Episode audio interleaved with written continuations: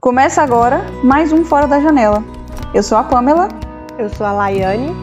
E no episódio de hoje vamos falar sobre dinheiro. Hoje, então, o papo é sério, que a gente vai falar sobre um dos principais pilares da nossa sociedade, né? A gente vai falar sobre dinheiro. E alguém pode dizer aí que não é um tema profundo, mas se a gente para para pensar, dinheiro é aquilo que move a nossa sociedade. A gente pensa em dinheiro todos os dias, direta ou indiretamente. A gente lida com isso todos os dias. O dinheiro ele significa conforto, bem-estar, saúde e também pode ser um motivo de conflito, né, de diferença, de desigualdade, enfim. Uns falam que dinheiro não traz felicidade ou que ele é a raiz de todos os males, mas a questão é que na sociedade em que a gente vive, da forma que ela é estruturada, não é possível viver sem dinheiro. Então a gente precisa falar sobre isso. Precisa falar sobre finanças. Porque olhando de perto, o dinheiro é um assunto muito complexo. Ele ganha um significado diferente em cada caso. Que o dinheiro, na verdade, ele é só uma coisa, né? Uma coisa fora de nós. E eu gosto de dizer sempre que as coisas são só as coisas. E o que manda é a forma que a gente se relaciona com aquilo. Então, quando eu penso em dinheiro, eu penso em quê? Me dá desespero ou eu penso em prosperidade? Eu respiro aliviada, eu agradeço ou eu me preocupo? O dinheiro é um problema na minha vida ou ele é uma bênção? Eu sou uma pessoa gananciosa e tudo que eu ganho nunca me satisfaz? Ou eu sou consumista o dinheiro nunca dá? O episódio de hoje é para a gente pensar qual é a minha relação com o dinheiro, o que, que ele significa para mim, eu controlo meu dinheiro, eu tenho domínio da minha vida financeira ou é o dinheiro que me domina? Nossa, uma frase que eu uso muito na minha vida é que eu gosto de ter o controle sobre o dinheiro e não ele sobre mim.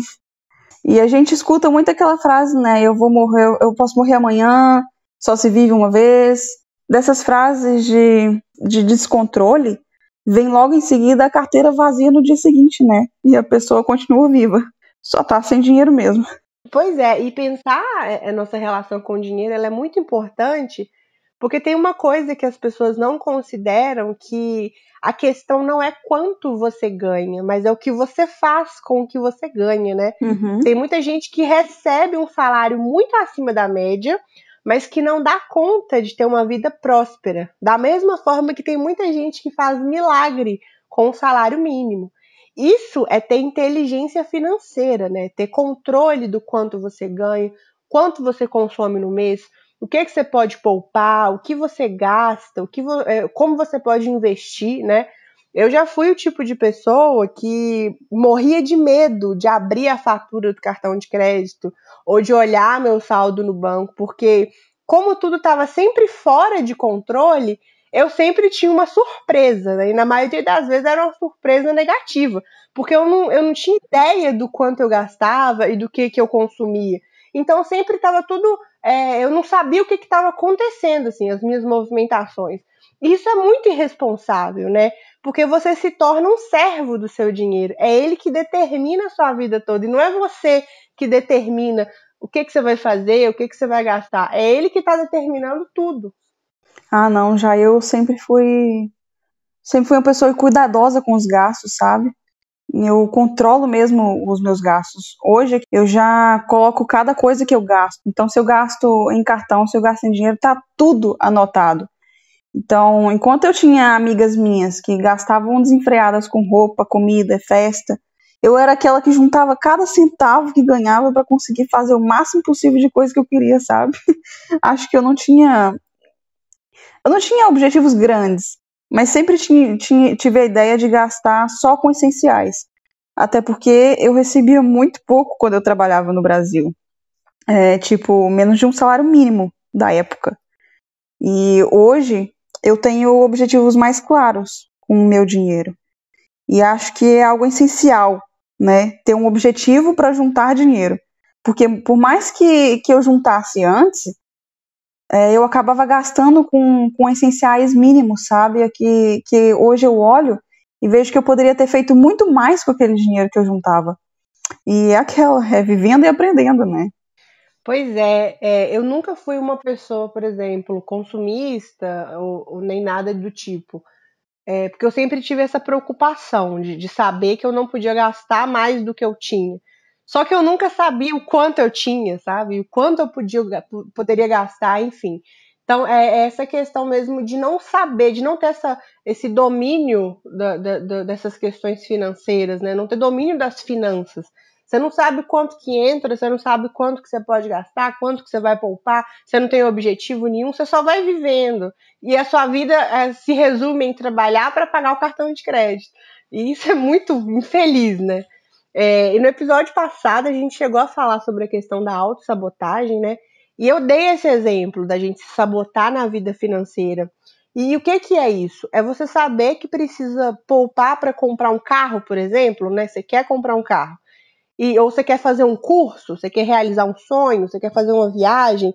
Mas como o sabotador, ele não para nunca para se disciplinar sobre essa questão, ele muitas vezes ele é consumista, ele sempre diz que ele está sem grana. Uhum. Então ele diz que todo mundo consegue viajar, todo mundo consegue comprar ou realizar projetos, mas para ele nunca dá. É uma questão de organização, né? É de controlar a vida financeira. E quando a gente se sabota nessa questão da vida financeira, é isso, o dinheiro nunca sobra, mas por quê? Porque você nunca para, você tem esse hábito de ir gastando e pagando conta, e gastando e pagando conta, você nunca para para entender qual é a dinâmica da sua vida financeira, né? Pois é, tem gente que ganha para ir 8 mil por mês e gasta 8.500. Tem gente que ganha 1.500 e, e gasta 500 por mês. Sabe, eu gosto muito de acompanhar canais de finanças e o meu preferido é o da Natália Arcuri, o Me Poupe é um assunto mesmo que eu curto. E é aquilo que eu falei, né? Que eu gosto de ter o controle sobre o dinheiro e não ele sobre mim. Então eu indico o canal dela para todos os meus amigos, principalmente aqueles que me dizem que não tem dinheiro. Que é isso que tu, tu, tu me falou, né? A pessoa tá ali gastando com. Não tem o controle mesmo, só pag... é pagar contas, pagar boletos. E é assim, se eu parar para analisar as redes sociais dessas pessoas, eles estão sempre fazendo churrasco. Estão sempre com roupa nova. Estão indo em restaurantes, bares e, e, tal.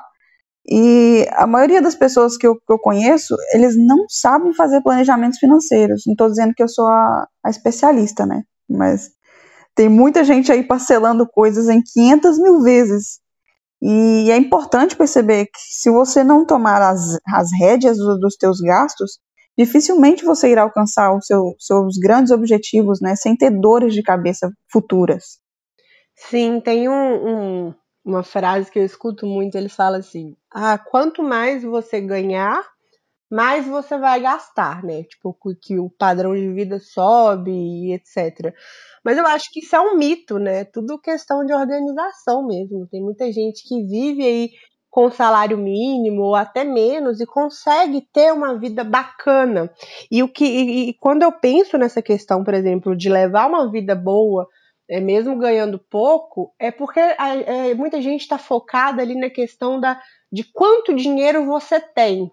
E não, e não em como você aplica ou como você investe esse dinheiro, uhum. na, na, pensando na questão de qualidade de vida, né? Tem muita gente focada em quanto dinheiro você tem no banco, mas não, não pensa, por exemplo, que, que a qualidade de vida ou a prosperidade não está relacionada a isso, né? Tem gente que consegue viver bem com pouco. Isso é questão de administrar, né? Esses dias é, eu vi circulando nas redes sociais uma manchete de uma notícia que dizia que a partir do ano que vem, educação financeira é, será uma disciplina obrigatória nas escolas, né? Para mim é ah, é uma sério?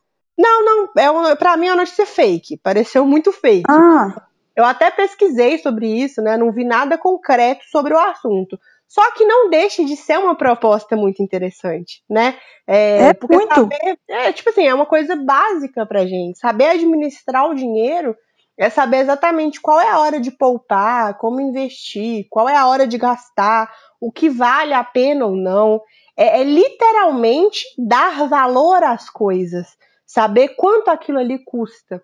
A Natália Arcuri, que você já, já mencionou, ela fala uma coisa interessante nos vídeos dela, que é quando a gente está prestes a comprar alguma coisa, a gastar algum dinheiro, a gente precisa saber quanto do meu trabalho eu estou gastando ali. Uhum. Eu preciso ter essa noção. Então, se, por exemplo, eu ganho X por hora ou por dia, e para comprar esse vestido eu estou gastando X horas ou X dias do meu trabalho. Aquilo ali vale a pena? Eu preciso mesmo comprar aquilo? E eu acho isso muito interessante. Você, você começar a dar valor para aquilo que você está gastando ou consumindo, né? Porque na verdade a gente não está gastando dinheiro, né? A gente está gastando o nosso tempo. Nosso tempo, exatamente. Sim, tempo é dinheiro e é de fato, né? É isso mesmo. É que eu acredito mesmo que, que as finanças deveriam ser uma matéria obrigatória nas escolas. Até a Natália Arcuri fala disso nos vídeos dela, que ela propõe isso, de, de ter essa matéria nas escolas, ou nem que seja uma palestra aí anual nas escolas. Mas a gente precisa dessa educação financeira, né? E o nosso país é muito carente de economia, de entendimento da economia, de como tratar o dinheiro.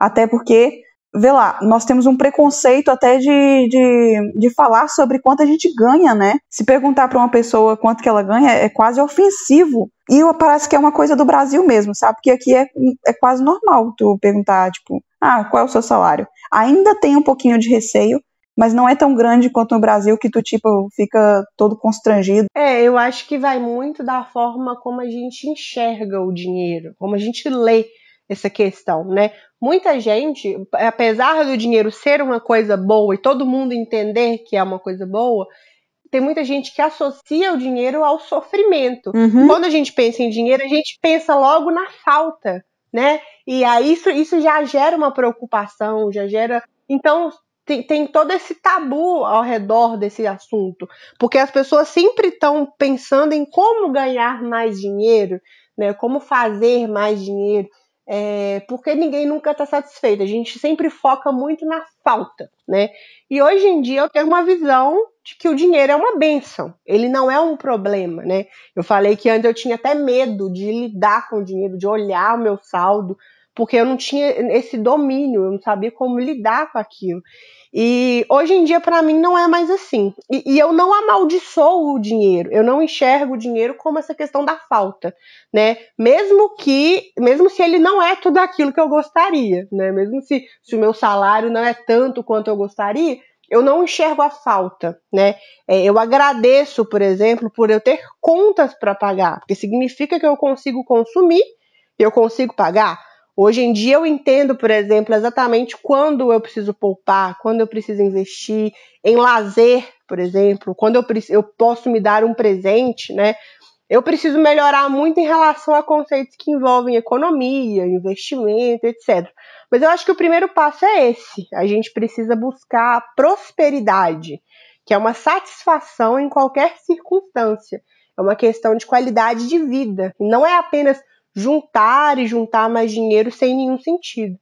E não é ter medo do dinheiro também, não é enxergá-lo como uma preocupação ou com aquela insatisfação de que nunca é suficiente, mas entendê-lo como uma felicidade, né? Mesmo se a minha intenção é ganhar mais ou enriquecer, que não tem nada de errado nisso, desde que a gente não se torne escravo do nosso dinheiro ou do nosso salário, né? Bom, é, espero que tenham entendido mais ou menos o que a gente quis trazer com esse episódio. A gente fica por aqui. Se está ouvindo pelo YouTube, conta pra gente como é sua relação com o dinheiro e aproveita e se inscreve no canal se ainda não é inscrito. Também estamos no Spotify e todas as plataformas de podcast que você